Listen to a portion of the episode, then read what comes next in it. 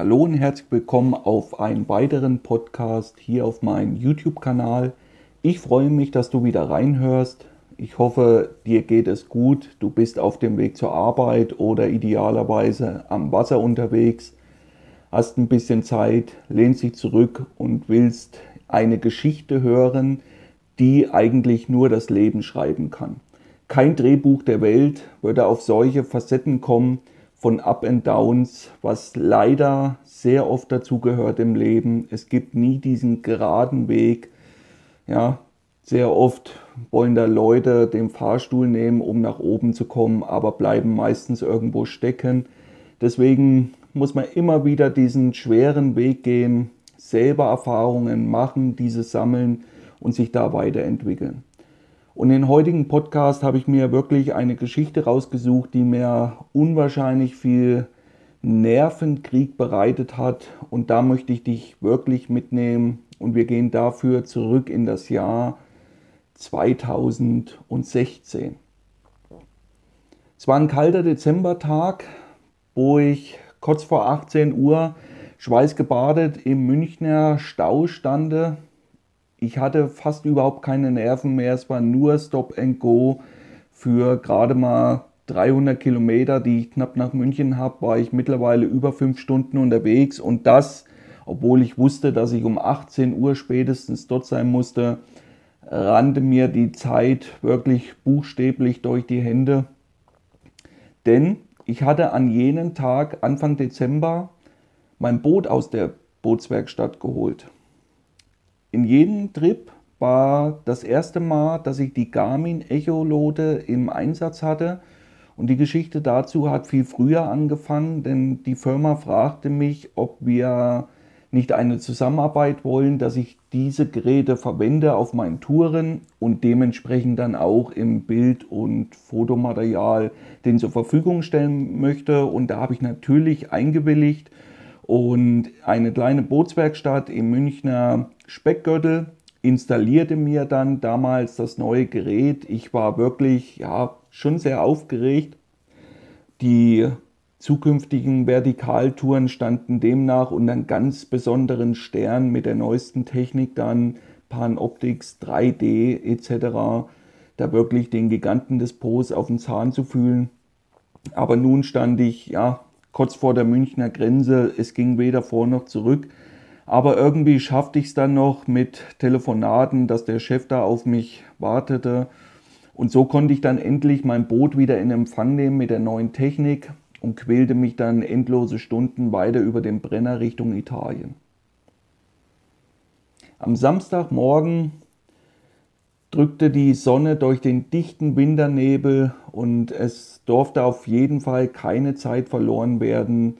Mein guter Freund Micha war mit dabei und wir beluden das Boot, alles rein ins Boot, was wir für die zukünftige Tour brauchen sollten. Boot ins Wasser und los ging's. Ich machte mir erstmal einen kleinen Überblick, weil bei Garmin habe ich den riesen Vorteil von Anfang an gesehen und den sehe ich auch heute immer noch, dass das Gerät wirklich viele Grundeinstellungen für dich selber abnimmt. Das fängt mit der automatischen Bildlaufgeschwindigkeit an und hört eben auch bei äh, der Verwendung des Sidescans damit auf, dass es selber sich die Distanzen vom Boot festlegt. Das sind alles kleine Einstellungsfeatures, äh, die man dort überhaupt nicht mehr vornehmen muss, wenn man alles auf Automatik stellt, was das Gerät sehr gut selber erkannt oder erkennt und erkannte. Und das hat mir von Anfang an gut gefallen, denn ich bin nach wie vor nicht der Technikmensch, der viele Features an neu modernen Geräten nutzt. Sehr, sehr selten, dass ich mich da einarbeite, eigentlich zu selten. Und das hat mir wirklich super gut gefallen, denn die Geräte, die ich äh, in der Vergangenheit da im Einsatz hatte, hatten zwar im Endeffekt ähnliche Darstellungsmöglichkeiten, aber ich musste dies immer wieder an die jeweilige Situation und Bedingungen am Fluss anpassen. Das fängt damit an, dass ich die Distanz beim Sidescan einstellen musste. Das hörte damit auf, die äh, Schwebteilchen rauszufiltern, um ein klares, detailliertes Bild noch zu bekommen und so weiter und so fort. Von daher war ich gleich am ersten Tag Feuer und Flamme mit dem neuen Gerät und Micha und ich, wir fischten uns so ein bisschen von Tag zu Tag, hatten in jener Tour das größte Problem eigentlich mit unwahrscheinlichen Nebel. Der Nebel war so dick, dass es fast unmöglich war, mal tagsüber auf 50, teilweise 100 Meter noch zu sehen. Das erschwerte nicht nur das ganze Angeln, weil es sehr oft dann problematisch ist, das Boot in die richtige Drift zu bringen, weil ich nicht weit vorausschauen mich abtreiben lassen kann.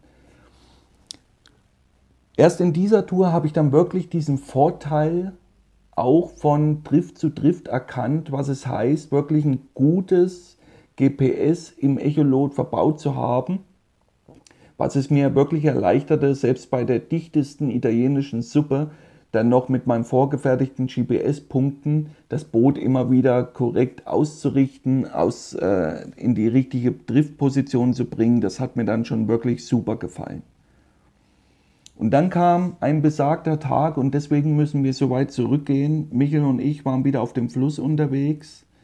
Wir trieben in einer alten Rinne ab, fischten da konzentriert ab und auf einmal kam ein riesen Gegenstand in das Bild.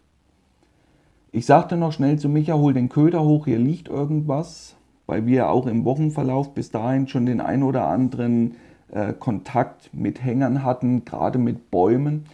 Und die Darstellung war vom ersten Augenblick her ähnlich. Deswegen hatte ich Mikkel gleich animiert, weil der ja nicht auf mein Echolot sehen kann, der steht meistens vorne in der Spitze, den Köder anzuheben, um der Gefahr aus dem Weg zu gehen, da nicht eine weitere Montage abzureißen. So trieben wir über dieses Hindernis und auf einmal schaffte das Echolot gar nicht mehr, das so klar darzustellen und sprang immerzu um. Es waren ziemlich genau 5 Meter konstante Wassertiefe. Auf einmal hatte ich einen doppelten Boden, 3 Meter. Dann wechselte das mal wieder kurzzeitig, feuerroten Balken in der Mitte. Dann wechselte es wieder, wie gesagt, zurück und auf einmal war das Ganze vorbei. Und ich habe mich wirklich gewundert, was das war. Da ich es nicht wusste, habe ich das immer in der Situation als Baum beziehungsweise nur mit einem kurzen X versehen abgespeichert. X war für mich immer Vorsicht, Hängergefahr, ein Hindernis, was auch immer das sein möge. Das speicherte ich ab, wechselte zurück in die traditionelle Echolot-Einstellung und auf einmal sah ich relativ eindeutig einen schönen Fisch auf dem Gewässergrund liegen. Auch diesen speicherte ich ab, hatte aber in jenem Moment meine Zeit schon verspielt, weil wir eigentlich, wo ich den Fisch abgespeichert hatte, schon über den Fisch weggetrieben waren und keiner von uns beiden hatte überhaupt einen Köder im Wasser. Nichtsdestotrotz hatten wir jetzt die Speicherpunkte ausgemacht. Zum einen, wo sich ein großes Hindernis befindet und zum anderen auf dem Echolot erspäht ein richtig guter Fisch, der unmittelbar dahinter abgelegen hatte. Und den wollten wir uns natürlich irgendwie noch krallen. So schaltete ich den E-Motor aus, E-Motor hoch, dann beginnt ein ganzes Prozedere, was immer wieder wichtig ist. Ich fahre in einem weiten Bogen um die abgespeicherten Punkte. Also ich fahre da nicht einfach hoch und runter, sondern wirklich in Schritttempo erstmal nach außen weg und dann viele, so gut wie es geht, viele hundert Meter Distanz zu den eigentlichen Punkt versuche ich dann, um diese Speicherpunkte drumherum zu fahren, um möglichst wenig Krach zu verursachen. So dauerte es eine ganze Weile, ehe wir wieder startklar waren, der E-Motor im Wasser war, ich auf die GPS-Karte umschaltete den abgespeicherten Baum sah mit meinem X und gleich dahinter eine Nummer 23, wenn ich mich nicht irre, war es damals. Und wir trieben zielgerichtet auf diesem Punkt 23 zu. Ich korrigierte immer wieder die Drift mit dem E-Motor, um das Boot wirklich so zu stellen, dass wir direkt auf diesen abgespeicherten Punkt wieder zutrieben.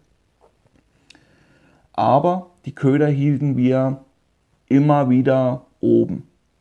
Und wir trieben und trieben und auf einmal waren wir genau auf dem X und dadurch, dass wir ja gedacht hatten, es wäre ein Hänger, hatten wir unsere Köder, wie gesagt, noch an der Wasseroberfläche, nicht auf dem Grund. Und ich wartete und wartete auf das Hindernis, um das wieder mit dem Echolot zu sehen, aber es tauchte keins mehr auf. Es dauerte eine ganze Weile, bis ich zu Michael sagte, also ich weiß auch nicht, entweder stimmt hier was nicht mit der GPS-Einstellung oder da passt irgendwas nicht mit der Darstellung von dem Echolot. Und da fragt er mich, warum, sage ich, wir hatten hier gerade einen riesen Baum oder, oder irgendein Hindernis und jetzt circa 35 Minuten später ist das verschwunden, obwohl mir das GPS anzeigt, dass wir wirklich genau auf diesem Hindernis stehen.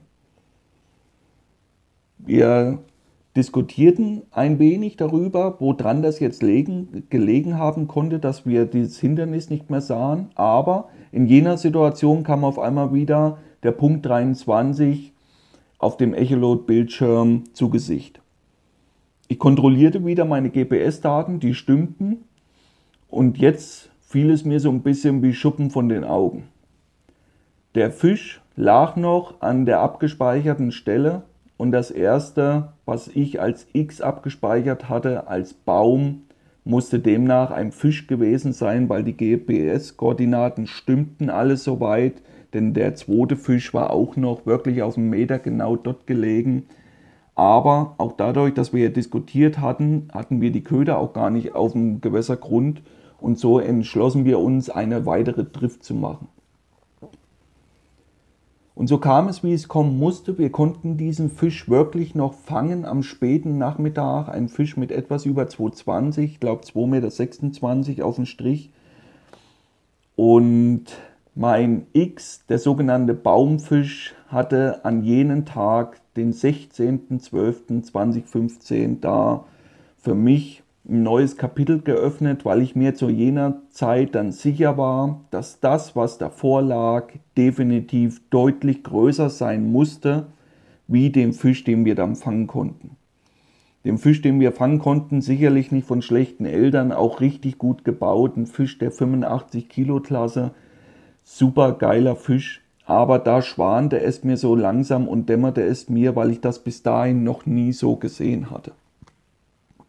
Die Darstellung wunderte mich zwar, aber irgendwann im Laufe des weiteren Arbeitens mit Echoloten war es für mich auch logisch, dass die Darstellung ebenso sein musste, wenn wirklich auf Deutsch gesagt so eine Bahnschiene unten liegt und das Echolot dann nicht richtig weiß, was das genau ist. Für all diejenigen, die mir da überhaupt nicht folgen können, probiert einfach mal aus, auf irgendeinem Gewässer unterwegs zu sein, wo viel Bodenkraut ist. Also ich denke hier an dickes Hornkraut, Wasserpest und so weiter. Und fahrt da mal drüber. Da seht ihr relativ schnell, was ich meine. Da habt ihr vielleicht dann immer noch 4 Meter Wassertiefe, aber das Hornkraut geht dann hoch bis zur Meter, 2 Meter unter die Gewässeroberfläche und auf einmal schafft es das Echolog gar nicht mehr den Grund anzuzeigen sondern immer nur wie so einen doppelten Boden. Und genauso war es am jenen Tag auch mit dem großen Fisch.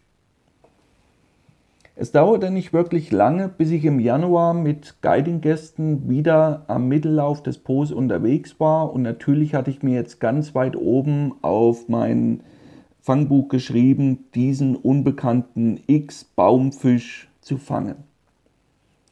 Was dann losgetreten wurde, konnte ich zu der Zeit natürlich noch gar nicht ahnen. Ich war mir nur relativ sicher, dass es für die Region, wo ich unterwegs war, schon ein Ausnahmefisch war. Das war, das war ich mir sicher, denn ich habe natürlich immer wieder versucht, auch bei anderen Trips mit dem Echolot mich besser einzuarbeiten. Und was heißt einarbeiten? Ich möchte euch dazu einen Tipp geben, weil das auch immer wieder so kleine Fragen sind, die mich dann erreichen.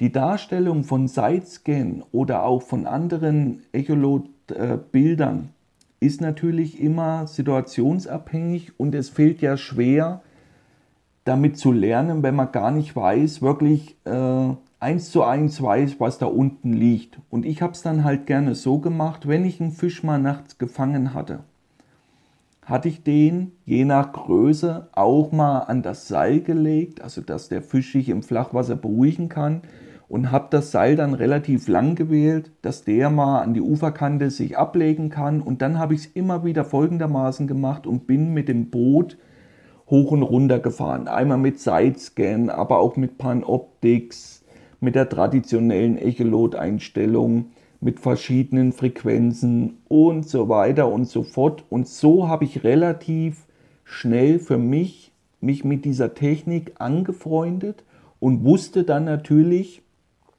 wie gewisse Fischgrößen die Darstellung wirklich aussieht bei meinem verwendeten Echolot. Das war natürlich dann eine Arbeit, die äh, für mich wichtig war, damit ich wirklich dann wusste und mir sicher sein konnte, dass die Anzeichen, was mir das Echolot zeigt, wirklich stimmen. Und so waren wir im Januar wieder zurück und es dauerte ziemlich genau fünf Tage, bis ich diesen doppelten Boden wieder sah. Er lag diesmal circa 350 Meter unterhalb von meinem ersten abgespeicherten Punkt, wo ich ihn mit dem Michel ausmachen konnte. Nur diesmal im tieferen Areal auf etwas über 8 Meter Wassertiefe. Und durch diese große Wassertiefe schaffte es das Echolot, mir diesen Balken einmal am Stück anzuzeigen. Natürlich speicherte ich auch wieder diesen Platz, versuchte wieder diesen Fisch zu beangeln, aber meistens war es so, wir sahen den Fisch mit dem Echolot, die Bisse blieben aus. Ich speicherte den Fisch und es war sehr häufig so, dass wir bei einer späteren Drift weder den Fisch noch mal sahen oder einen Biss bekamen. Das passierte mir eigentlich häufiger, äh, wie mir lieb war, aber immer wieder, weil viele dann auch denken, wer die Technik hat, dann geht's nach vorne, der Fisch hat überhaupt keine Chance mehr Nein, so ist es definitiv nicht. Es ist sehr oft, habe ich das Gefühl, dass es Phasen gibt, wo die Fische einfach aktiv sind, auch im tiefsten Winter. Sehr, sehr auffällig dazu sind Beißzeiten, wirkliche Beißzeiten. Und deswegen weiß ich heute, wie die Jahre zuvor, besser, dass die besten Beißphasen meistens so um 11 starten und um 15 bis 16 Uhr zu Ende gehen. Alle anderen Fische, die wir früher fangen konnten, beziehungsweise spät abends, waren meistens Ausnahmefische oder wenn tagsüber das Fischen kaum möglich war. Ich denke hier an Sturm. Wenn viel Wind auf dem Wasser war und dieser legte sich erst abends, war es auch durchaus mal ein Versuch wert, dann in den Abendstunden hinein zu fischen. Die Nachtstunden brachten mir immer wieder im Verhältnis zur Zeit fast überhaupt kein Fisch ins Boot. Ja, es kam dabei mal Fisch, aber immer wieder, ich sehe das ja anhand von meinen Aufzeichnungen, die Zeit, die wir dafür investierten, die Köder, die dabei im Wasser waren, das stand nicht mehr in dem Verhältnis zur Fangrate. Das Vertikalangeln lernte ich so wirklich mit dem neuen Gerät auf ein neues Level zu heben. Es war dann durchaus möglich, viele Tage hintereinander zwischen zwei bis drei Aktionen zu haben und sehr oft auch zwei Fische im Boot, fast täglich. Deswegen hatte ich relativ früh schon diese Aussage getroffen, dass ein aktiver Angler, der weiß, was er machen muss, diesen Ansitzangler überlegen ist. Von der Fangmenge her.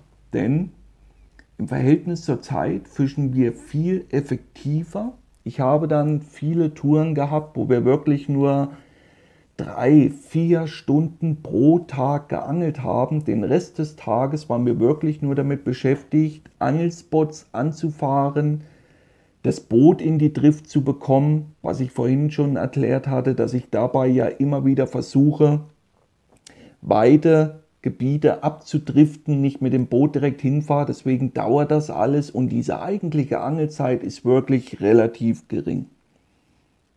Es verging so die ein oder andere Guiding-Tour, wo ich es immer mal wieder schaffte, den ominösen Baumfisch zu orten, aber ein Biss blieb immer aus. Im Oktober des darauffolgenden Jahres hatte ich eine kleine Guiding-Gruppe und ich möchte hier einfach mal auch den Namen ein bisschen ändern und möchte ihn mal Toni nennen. Toni war selber schon ein paar Mal in Italien unterwegs, war ein cooler Junge. Wir waren dann zusammen draußen und haben da geangelt. Es war eine relativ kleine Gruppe mit drei Mann. Ich habe da versucht, Gas zu geben mit den Jungs Und viele Sachen, die in dieser Tour passiert sind, haben Toni nicht geschmeckt und mir natürlich auch nicht. Und wenn ich angefressen bin, ich hatte das schon mal gesagt, in den ein oder anderen äh, Fragerunden-Format auf dem YouTube-Kanal könnt ihr da euch nochmal kundig machen, dass wenn ich angefressen bin, kann ich das auch nicht verbergen und zeige das auch wirklich nach außen. Und da waren ein paar Sachen dabei, von Drillfehlern angefangen, wo ich dann wirklich äh, laut werde, pampig, wie ein kleiner rotziger Junge. Und so entwickelte sich das halt, dass zwar Doni seinen PB da fangen konnte, aber wir untereinander uns wirklich in die Haare kriegten.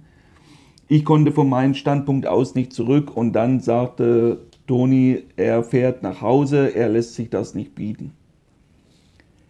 In jenen Situationen habe ich natürlich gemerkt, dass ich hier über die Stränge geschlagen bin, musste mich dahingehend zähneknirschend entschuldigen, dass das von meiner Seite aus ehrlich gesagt nicht so gemeint war, aber ich da halt wirklich über die Stränge geschlagen bin, das ihm nicht zumuten konnte, aber seine Entscheidung stand fest, er fährt nach Hause.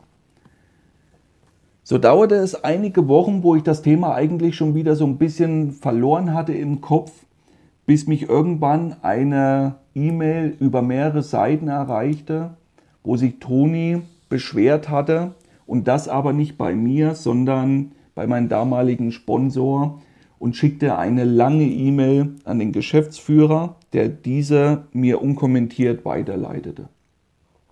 Darin waren natürlich die ganzen Sachen, die Toni schlecht fand, aufgeführt von mir und so weiter. Und er wollte halt, dass Zepco mich da mahnt, mich rügt, weil er immer dachte bis zum jenen Punkt, dass ich da angestellt sei dass die da einen längeren Arm haben und mich da in die Schranken weisen konnten. Natürlich war ich schon in jedem Moment, wo er ging, in die Schranken gewiesen, dass man so nicht mit Gästen umgehen kann und darf.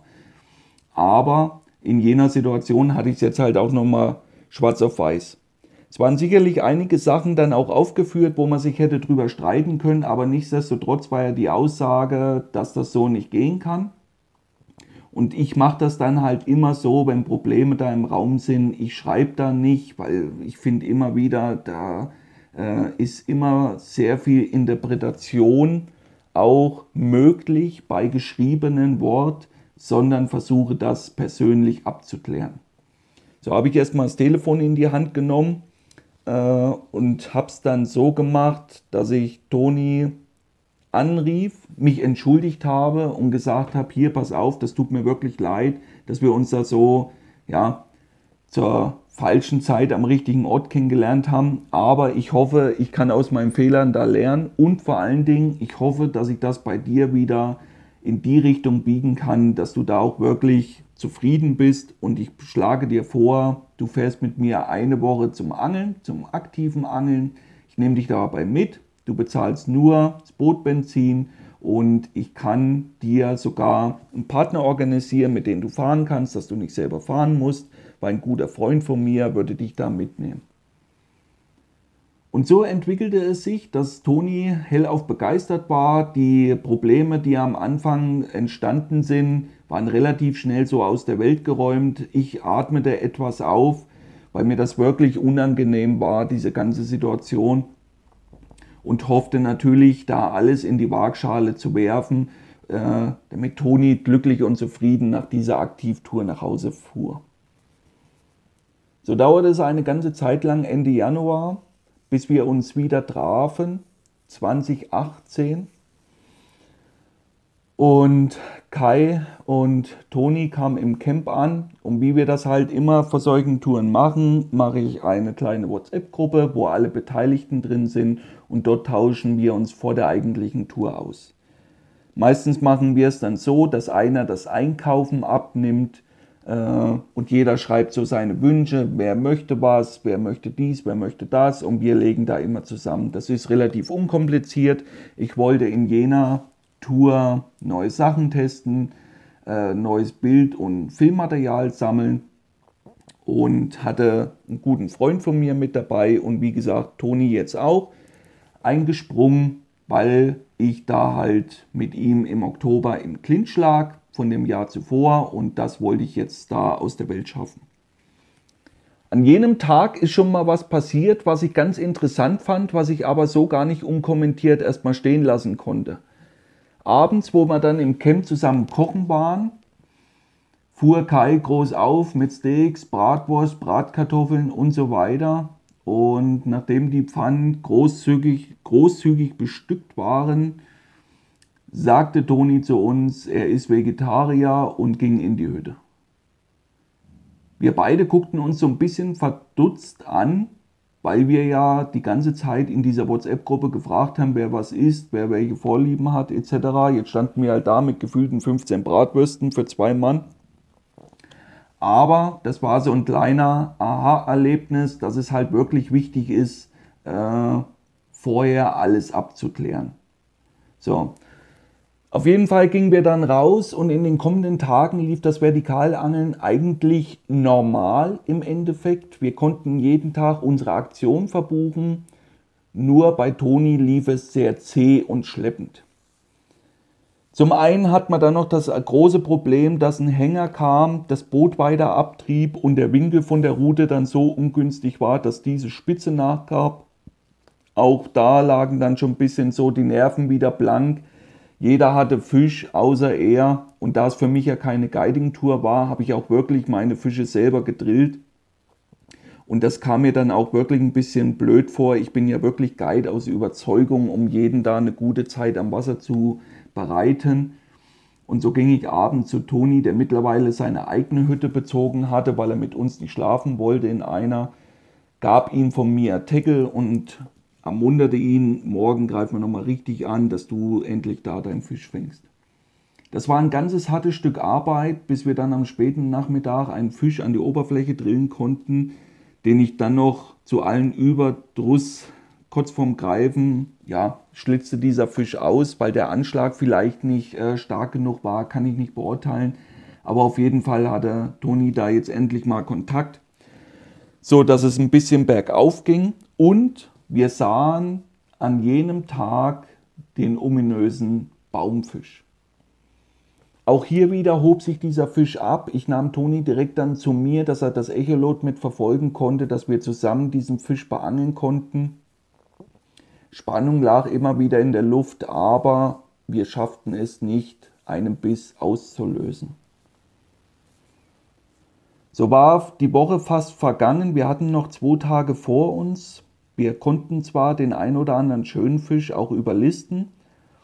Der große Baumfisch konnten wir zweimal aufspüren, wo wir wirklich lange, sehr lange auf diesen Fisch geangelt hatten, aber eben keinen Biss bekamen. Und dann kam der 31.01.2018. Die Morgenstunden verliefen wieder sehr ruhig, ohne nennenswerte Aktionen. Aber kurz vor Mittag konnte ich einen super tollen Fisch fangen auf, einer, äh, auf einem Sandabriss mit ca. 1,90 Meter. Nachdem wir den Fisch versorgt hatten, einige Bilder gemacht hatten, habe ich noch gesagt, jetzt greifen wir nochmal auf den dicken an, weil ich ja wusste, dass diese Beißfenster am besten sind in den Mittagsstunden, in den Nachmittagsstunden und so habe ich mir dann immer wieder aufgehoben, frühs erstmal Fisch zu fangen auf Sicherheit und dann nach dem Mittag gemeinsam da auf den ominösen Baumfisch zu angeln. Und dann ging eigentlich alles sehr, sehr schnell. Die abgespeicherten Punkte bis zum jenen Zeitraum waren insgesamt äh, 23 oder 25 Stück in 2015 bis 2018. Die genauen Aufzeichnungen habe ich jetzt nicht vor mir hier, aber ich kann das gerne nochmal dann genau checken. Auf jeden Fall habe ich diesen Fisch öfters aufgespürt, immer wieder abgespeichert und es gelang mir sogar einmal bei einer Dezembertour diesen Fisch selber zu haken, auch wo mein guter Freund Micha dabei war, wo er mir aber kurzzeitig ausschlitzte. Ich schrie nur noch Micha an, macht die Kamera startklar. Wir alle waren im Boot sofort äh, damals uns einig, dass es der dicke sein musste, der Baumfisch, weil wir in der vorherigen Drift den Fisch scharen, die Drift neu ansetzten und wirklich bei der zweiten Drift darts einen Hieb und in der ersten Flucht schwamm der Fisch einfach nur Strom auf. Leider, wie gesagt, nachdem ich dem Fisch mit dem großen Boot gefolgt bin, schlitzte mir dieser aus. Das dauerte auch nicht wirklich lange. Wir standen wieder mit ja, langgezogenen Gesichtern vor der laufenden Kamera. Und nun, ein ziemlich genau sechs Wochen später, stand ich mit Kai und Toni wieder in den Startlöchern, drifteten auf diese abgespeicherten Punkte zu und die ersten Punkte waren nichts zu sehen und auf einmal sah ich nur im Augenwinkel, dass er reinkommt. Das Bild baute sich auf, die Siegel wurde immer größer und größer und ich sagte nur noch zu Toni, geh mal hier rüber und dann sah ich schon den Volleinschlag. Wie gesagt, das ging dann alles sehr, sehr schnell, aber wir waren uns sofort einig, da auch dieser Fisch gegen die Strömung einfach nur sehr, sehr schnell hochschwamm dass es einer der Ausnahmefische sein musste. Und auch von dem Echolot-Bild war ich mir relativ sicher, dass es der ominöse Baumfisch sein musste. Eine wichtige Anmerkung dazu. Den Biss, wo wir ihn dann wirklich bekommen hatten, war genau 5 Meter neben den allerersten Speicherpunkt, welcher zu jener Zeit etwas über drei Jahre zurücklag. So standorttreu können große Fische sein. Und dieses Radius, wo ich den Fisch aufspüren konnte im Laufe der Zeit, wo viele Stunden, sehr, sehr viele Stunden Suchen und Angeln dazwischen waren, waren auf insgesamt fünf Flusskilometer verteilt. Es waren immer wieder Bereiche, wo er sehr, sehr häufig zu sehen war oder häufiger wie auf den anderen, bei sehr vielen Stellen nur einmal. Aber auch da, wo er gebissen hat, war er am häufigsten zu sehen. Der Drill verlief die ersten Minuten wirklich sehr entspannt. Ich gab noch einige coole Ratschläge vor der Kamera für alle, die das interessiert. Einfach auf meinen YouTube-Kanal schauen. Nach wie vor einer der meistgeklicktesten Filme von mir auf meinem Kanal. Und der Drill entwickelte sich wirklich über viele Minuten problemlos. Ich machte dann immer wieder so, äh, stellte das Boot um, dass wir eine schöne Drift hatten. Was ich ja auch schon in den anderen Podcasts gesagt habe, Only Big Ones, dass diese Vorbereitung halt wichtig ist. Ich wusste dann ganz genau, wo welche Hindernisse kommen, wo was ist, dass ich das Boot immer so in Position stellte, dass wir an diesem vorbeitrieben im Laufe der Drillzeit.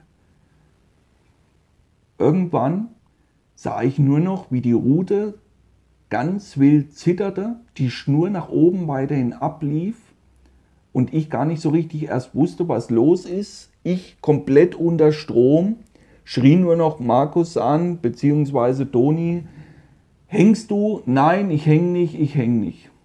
Der ist frei. Und es sah für mich aber so komisch aus, aber ich hatte ja die Hut nicht in der Hand. Auf jeden Fall sah es sehr, sehr komisch aus, auch weil die Schnur weiterhin ablief. So starteten ich den Motor fuhr Strom auf und Toni konnte die lose Schnur aufkorbeln. Und wenn ich den Gang rausnahm, ging es genau wieder andersrum. Und in, dem, in dieser Situation fiel mir auf, Mist, verdammt, hier hast du jetzt was übersehen. Auf einer tiefen Rinne, in einem tieferen Zug lag wirklich ein Baum, glaube, es waren sechs oder sieben Meter Wassertiefe, starke Strömung, wirklich starke Strömung. Also 60 PS waren dann so, wenn der Gang drin war, standen wir. Aber wir fuhren auch nicht gegen die Strömung. Also es war wirklich viel Dampf, was ich überhaupt nicht gebrauchen konnte, um da so einen Fisch dann wieder rauszuarbeiten. Äh, und dann musste halt alles wie immer schnell gehen.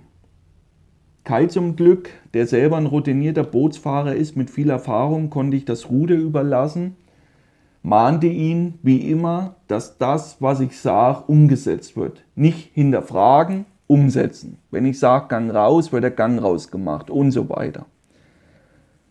Ich suchte meinen Anker, ließ diesen einige Meter vor dem vermuteten Hindernis ins Wasser knallen, aber natürlich aufgrund der starken Strömung kam der erst weit hinter unserem Boot zum Liegen auf dem Grund.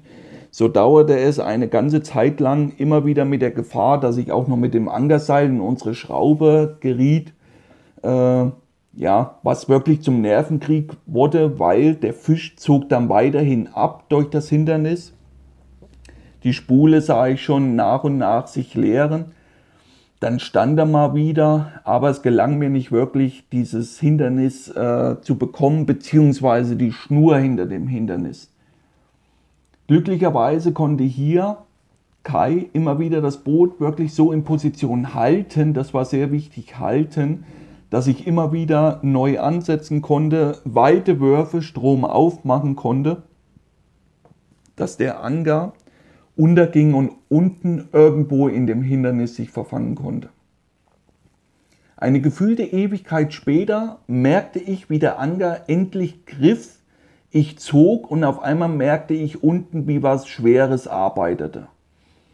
Ich zog und zog und war mir jetzt gar nicht mehr sicher, äh, hängt da jetzt der Fisch noch dran oder ist das nur dieser Baum, der unten auf dem Gewässergrund wippt. Auf jeden Fall war da komplettes Chaos. In jenem Moment tat es einen Hieb. Ich flog rückwärts in das Boot hinein, aber zu allen Überfluss oder zu allen Glück, so muss man es ja sagen, hatte ich es wirklich geschafft, den Baum abzubrechen.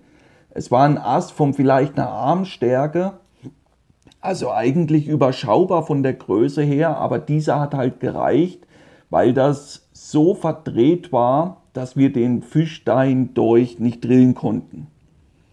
So zog ich mit den Anker den ganzen Baum alles ans Boot an und das Chaos war perfekt. Der Anker hing im Baum, die Schnur ging durch den Baum, keiner wusste mehr, wo ist vorne, wo ist hinten. Dann sah ich nur noch, dass die Schnur gefährlich nah am Motor vorbeiging, der Fisch glücklicherweise sich einige Meter unterhalb abgelegt hatte, keinen großen Druck mehr machte aber sobald ich dann an dem Schnurende zog, was zum Fisch zeigte, gab dieser wieder Gas. Und dann ging alles sehr schnell. Ich brüllte Kai an, Gang raus, weil ich ja die Schnur in der Hand hatte und der Fisch gab Gas. Zum Glück machte das Ganze Kai. Ich wickelte die ganze Schnur, die Richtung Fisch zeigte, mir um die Arme und brüllte nur noch abschneiden, abschneiden. In jedem Moment kamen kleine Grundsatzdiskussionen auf. Nein, mein Fisch, mein Fisch. Äh, Toni sah das in jener Situation anders, aber meine Forderung machte ich dann wirklich nochmal lautstark äh, Nachdruck. Abschneiden, sofort abschneiden. In jenen Situationen schnitt wirklich Kai die Schnur ab und wir trieben zum Glück auf dem Fisch zu. Jetzt konnten beide Jungs das entwirren und wieder anfangen zusammenzuknoten. Alle hatten zittrige Hände, weil mittlerweile, ich glaube, etwas über eine halbe Stunde vergangen war, diese ganze Situation.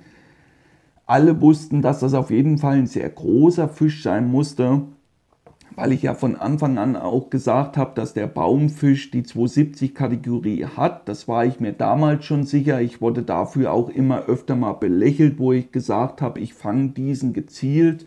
Der hängt da nicht irgendwann drauf, wenn ich ihn kriege, sondern das ist so ein Ding. Einer der einzigsten in jener Zeit auf diesem Gewässerstück, wo ich unterwegs war, welcher mir bekannt war. Und diesen war ich mir relativ sicher, haben wir drauf. Aber er hing im Baum und jetzt hing er nur noch an meinen Arm und ich hielt eine 0,50er geflochtene Schnur mit viel Druck in der Hand, die abgeschnitten war.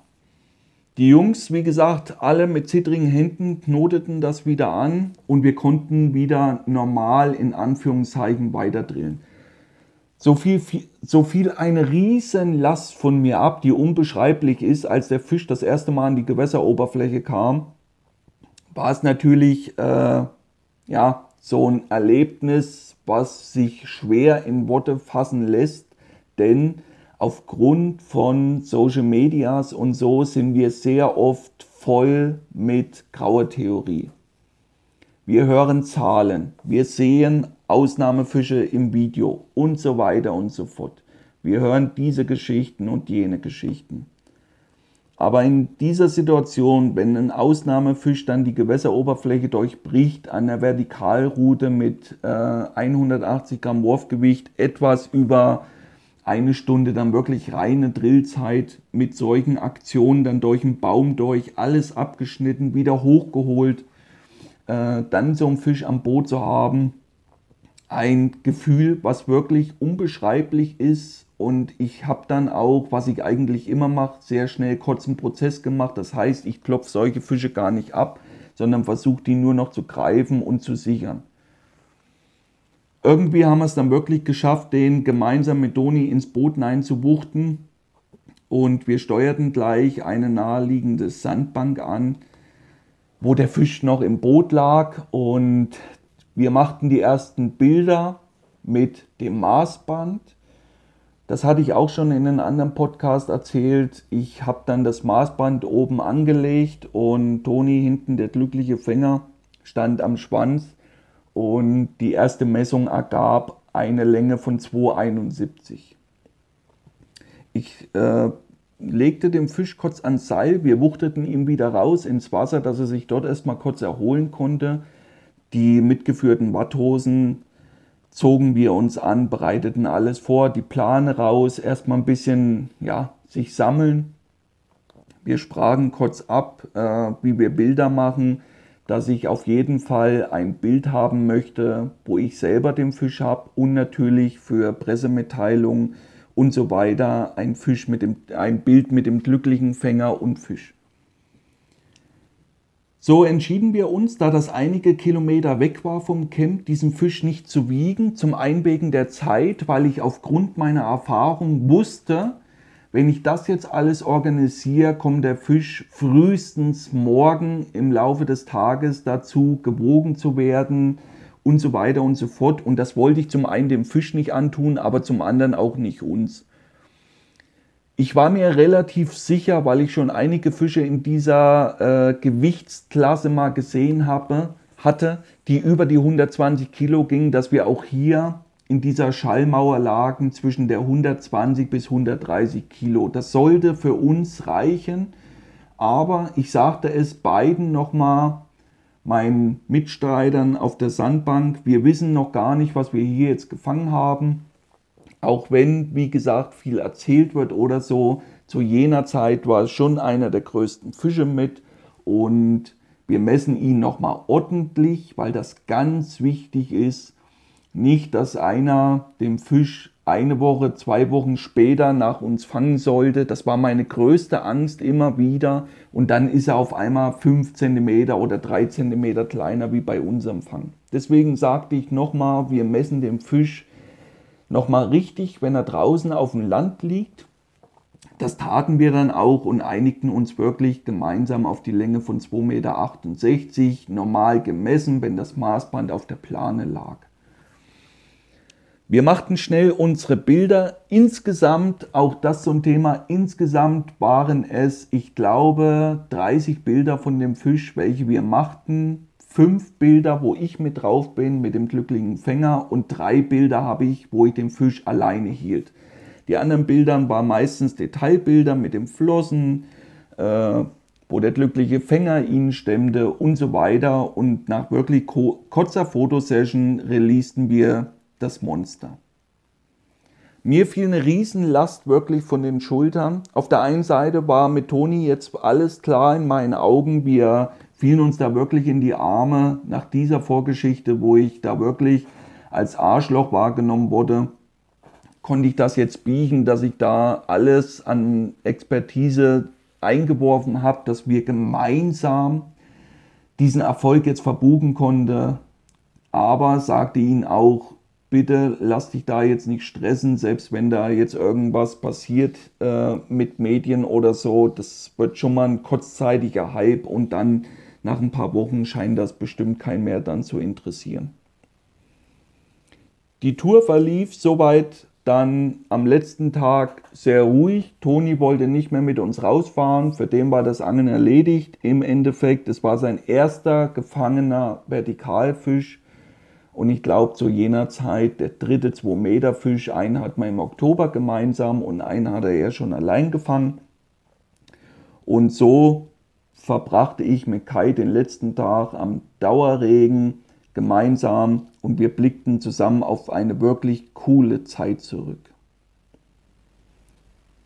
Einige Monate später, wo ich das Filmmaterial gesichtet hatte, es zu einem Film zusammengebaut hatte und so weiter, freute ich mich natürlich, dieses der Öffentlichkeit zu präsentieren. So lud ich den Film hoch und wollte danach eigentlich nur ein paar Tage mit meinen Mädels mal Urlaub machen. Die Pressemitteilungen waren geschrieben, die waren überall draußen in den Social Medias, ging der Fisch schon durch die Decke. Ich glaube damals auf der Fanseite war er über dreieinhalbtausend Gefällt mir Angaben. Und überall stand natürlich die Geschichte so, wie ich sie wirklich erlebt hatte. Drinne nichts geschönt oder nichts gestellt. Den Film lud ich hoch und kurze Zeit später gab es da wirklich einen kleinen Shitstorm, denn der kam gar nicht so von außen, denn der kam von innen, dass viele meinten, der Film sei sehr schlecht gemacht, ich äh, stelle keine Produkte vor und so weiter. Es sind viele Passagen gar nicht drin, wie das offizielle, richtige Messen des Fisches und so weiter. Ja, diese Jacke musste ich mir an jener Nacht anziehen, weil die mir schon nervlich zusetzte. Ich war in jener Zeit davon ausgegangen, dass das äh, auch ja, Anklang fand. Viele Leute gefiel es, davon abgesehen, aber eben auch viele nicht. Und die sagten mir alle ihre Meinung unkommentiert, also ungefragt und äh, ja, damit musste ich leben. Ich schrieb natürlich die Pressemitteilung und machte den großen Fehler, den ich heute sehe, den großen Fehler und fügte dieser Pressemitteilung drei Bilder hinzu. Das war ein Bild von dem Flossen, ein Bild vom Fänger, Fisch und mir und ein Bild, wo ich den Fisch alleine hochhielt. Und eine Pressemitteilung müsst ihr euch nichts anderes vorstellen wie Text und Bildmaterial wird zur Verfügung gestellt und alle Redaktionen, wenn die das wollen, weltweit, können darauf zugreifen und müssen keine Honorargebühren bezahlen.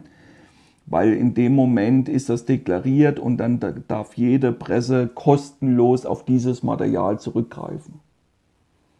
Es verging einige Zeit, die Wogen des Films waren mittlerweile wieder einigermaßen geglättet, es ging alles seinen normalen Ablauf weiter. Und irgendwann saß ich in Italien, es war ein schönes Frühjahrsangeln und ich bekam per WhatsApp ein kurzes ja, Bild geschickt, wo ich den großen Fisch habe und Monsterwels aus dem Po gezogen. Ja, natürlich eine super geile Aufmachung für eine Story. Ganz kurzer Text, äh, sogar noch die falsche Länge dabei mit angegeben. Und dabei ist mir halt wieder aufgefallen, was halt Sensationsgier ausmacht. Diese Pressemitteilung kam dann so einer der größten ja, deutschen Klatschblätter, die täglich erscheint. Und es ging hier gar nicht um die Story oder so, sondern nur um den Eyecatcher Monsterwels aus dem Po gezogen, äh, was für viele äh, sehr, sehr belustigend war. Für mich wieder dieses Beispiel, dass diese Sensationsgier, dieser Sensationstourismus halt wirklich das ist, was die Leute antreibt. Ja, ich legte das so ein bisschen beiseite, löschte eigentlich gleich wieder dieses Bild wusste aber zu jener Zeit noch nicht, was da auf mich zukommen sollte. Es dauerte, glaube ich, keine Stunde, bis mir Toni eine Nachricht schrieb, äh, dass er bitterlich enttäuscht ist von mir und ich mich mit seinem Fisch äh, profilieren wollte. Er würde dafür sorgen, dass die ganze Welt erfährt, dass er ihn gefangen hat ich mich nur im Vordergrund stellen will, ich bin mediengeil und so weiter und so fort. Äh, daraufhin hat er auch gleich einen Facebook-Post äh, gemacht mit den Belegbildern, dass er den Fisch gefangen hat, alle, die er hatte von mir. Und daraufhin kam schnell die Frage auf, ob man denn das äh, kommentieren sollte, ob man da versuchen sollte, das zu löschen und so weiter. Ich sagte aber relativ schnell von meiner inneren Einstellung lassen. Das ist äh, jetzt scheiße gelaufen. Der Fehler lag ja auch wieder bei mir, weil ich ein Bild genommen hatte, wo ich den Fisch nur halte und die Allgemeinpresse das jetzt so verkauft, wie als ob ich den gefangen habe. Aber in allen Videos, in allen Pressemitteilungen habe ich immer die ganze Geschichte zu dem Fisch erzählt. Es dauerte bis zum späten Abend, wo ich wieder eine Nachricht erhielt von Toni, dass er sich nochmal kundig gemacht hat. Und wenn dem so ist und ich habe damit gar nichts zu tun, äh, würde er das eventuell dann klarstellen wollen. Ich habe darauf aber nicht wirklich geantwortet, weil ich dachte, hm, immer erst mal machen lassen und dann sehen wir, was da passiert. Mittlerweile war sein Facebook-Post äh, halt so, dass viele kritische Stimmen gegen ihn waren, die ihn dann darauf hinwiesen, warum er den Fisch gefangen hat äh, dass es eine Teamarbeit ist und so weiter und so fort. Also da gab es in der Form mehr kritische Stimmen wie Befürworter. Auf jeden Fall war der Post zum Abend von ihm selber wieder gelöscht, weil ihn wo Freunde, Bekannte ihn dann darauf hinwiesen, dass ich wirklich mit dieser ja, Außendarstellung in der Klatschpresse nichts zu tun hatte und diesen Text weder verfasst habe oder sonst irgendwas damit zu tun hat.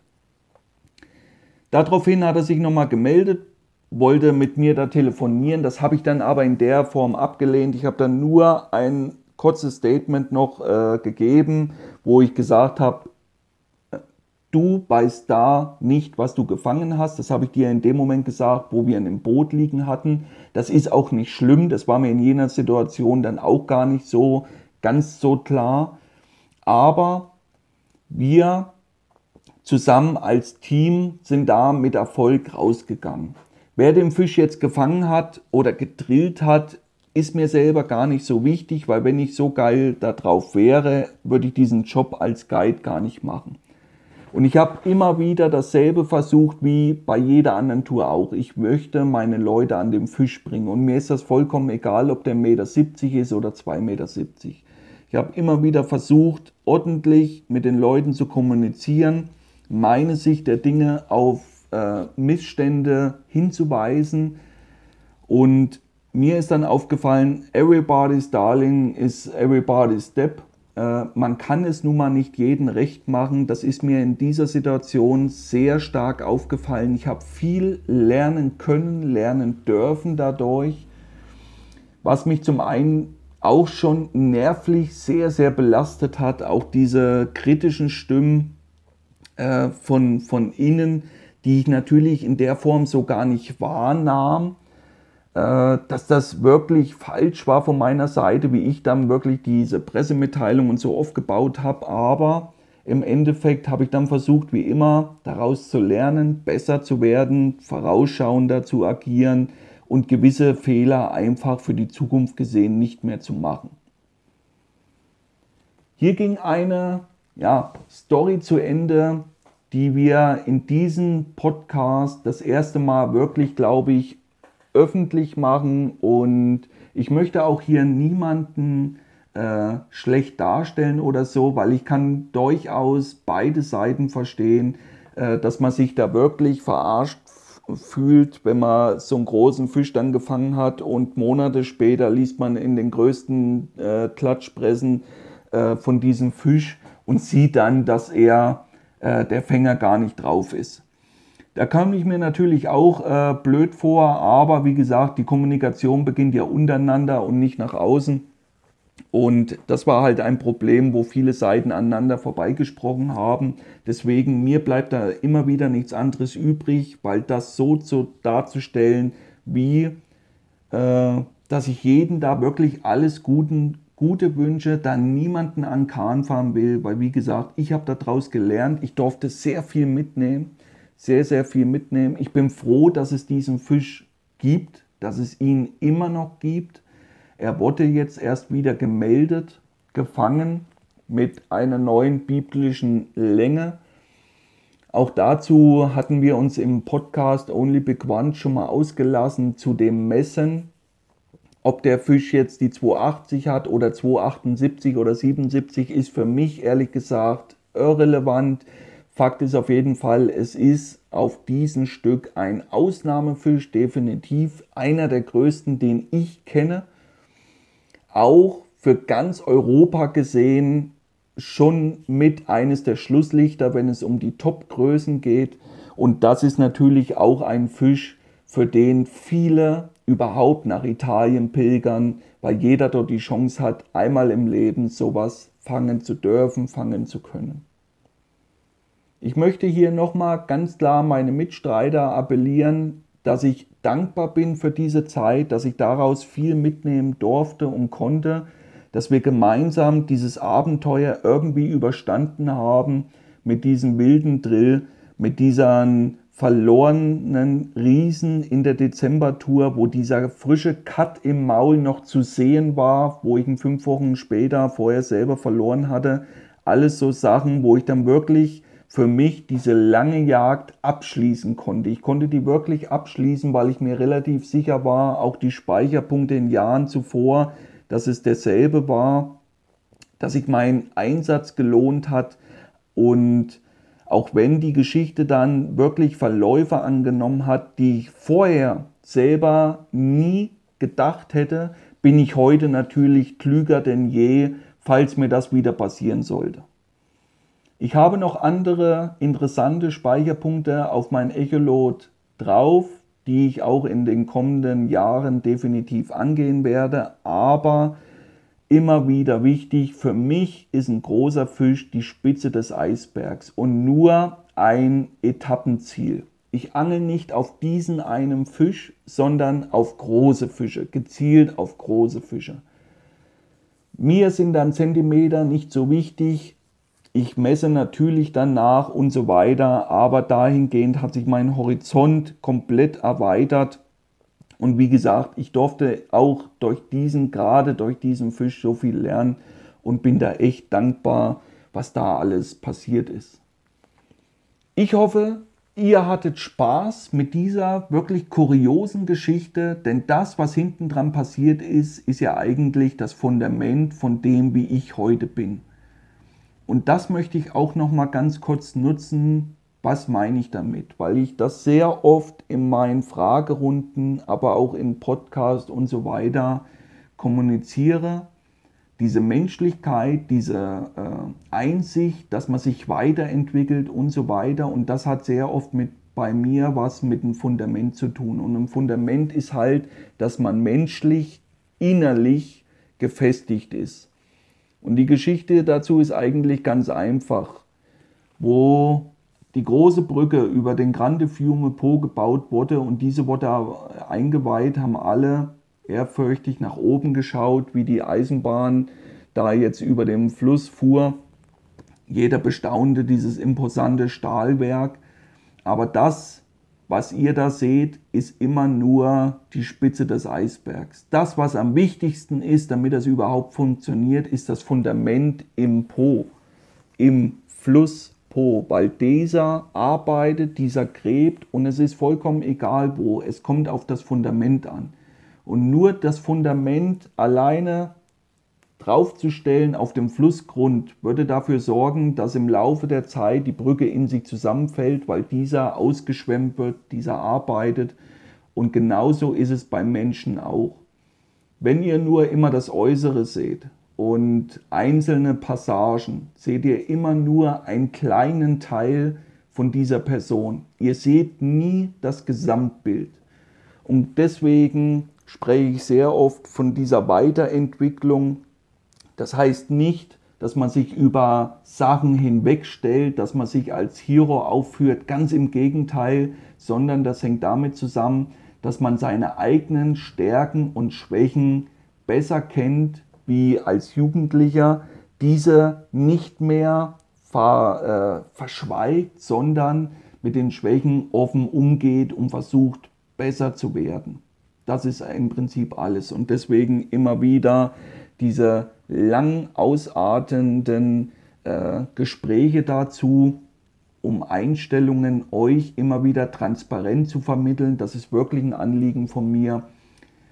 Und das war diese ganze Geschichte zu einem Vertikalfisch von 2,78 Meter, äh, 68. Und ja, wie gesagt, wohin die Reise geht, wissen wir nicht. Ich weiß auf jeden Fall, falls der Tag oder die Nacht kommen sollte und ich kann selber mit Guiding-Gästen diese Größe nochmal toppen, werde ich in der Zukunft gesehen einige Sachen anders machen ganz allein um Ärger aus dem Weg zu gehen. Und auch durch Toni konnte ich halt lernen, dass es halt nicht geht, mit Guiding-Gästen in gewissen Situationen so umzuspringen, gerade wenn sie halt immer wieder sich was anderes vorstellen von dem, wie es dann tatsächlich ist. Und deswegen ist die offene Kommunikation für mich so wichtig und das war einer dieser Schlüsselerlebnisse, wo ich viel lernen konnte. Mir bleibt nichts anderes übrig, wie euch alles Gute zu wünschen. Lasst auf jeden Fall euren Like da und ganz wichtig, welche Themen wollen wir in zukünftigen Podcast-Folgen zusammen erörtern? Schreibt mir dazu eure Themen, eure Fragen unten in die Videokommentare. Ich sage bis dahin, bleibt schön gesund, euch alles Gute, euer Benny, ciao.